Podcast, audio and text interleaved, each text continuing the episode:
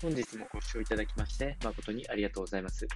当番組 Good Quality of Life では、日々皆様がワクワクして過ごせるような新しいトピックスやヘルス関係の論文等を参考にしながら情報提供を行いますので、ぜひお聞きください。それでは本日のテーマですけれども、えー、言霊にもようやく科学の研究結果が分かってきたよというようなあ記事がございましたので、こちらの内容をお伝えしていきたいと思います。このお話は、心理学者でいられるバイン助教授が、ネイチャーコミュニケーションズに掲載された研究のお話がありましたので、こちらを参考にお伝えをしていきたいと思います。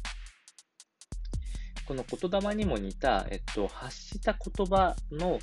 え、心理的な特徴ですね。このあたりが健康に影響を与えるというような研究結果が出ております。まあ、大きなトピックスといいますか、端的に表現すると、えー、より多くネガティブな感情の言葉を使う人っていうのは心身の健康を損なう可能性が高いというふうに言われております。逆に、えー、ポジティブな言葉を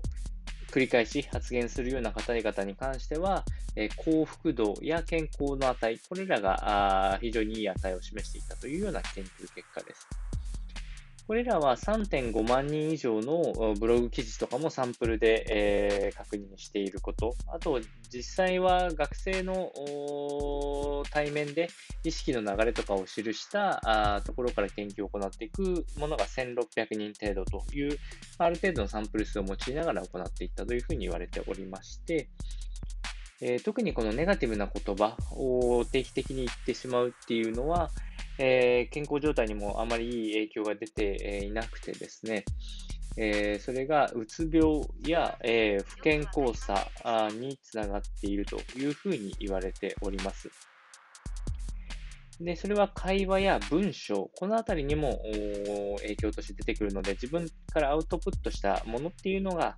えー、まさに言霊のようなものっていうのが SNS や日常の会話に溶け込んでいって、不健康さにつながっておりますので、できればこういうネガティブな言葉を相手に伝えることはやめるという。それに対してポジティブな発言を繰り返し繰り返し言うことによって健康を維持する。このようなことをしてみては、えいかがでしょうか。それでは本日の内容は以上となります。この番組の内容が少しでも面白いな、気になるなと思っていただいた方は、ぜひチャンネル登録、またはフォローの方よろしくお願いいたします。それではまた次回の放送でお会いしましょう。本日もご視聴いただきまして誠にありがとうございました。